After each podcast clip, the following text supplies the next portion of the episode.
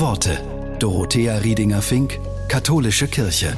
Die Autorin Sabine Henning findet, dass man Nein sagen lernen kann. In einem Gedankenexperiment schildert sie, wie das gehen kann. Stellen Sie sich vor, der Paketbote händigt Ihnen eine Sendung für Ihren Nachbarn aus. Würden Sie dieses Paket aufmachen? Sicher nicht. Mit einem Anliegen, das an Sie herangetragen wird, können Sie ähnlich umgehen. Fragen Sie sich, kann und möchte ich dieses Paket aufmachen? Habe ich im Moment die Ressourcen dafür? Wenn Ihnen die Antwort nicht leicht fällt, bitten Sie Ihr Gegenüber um etwas Bedenkzeit.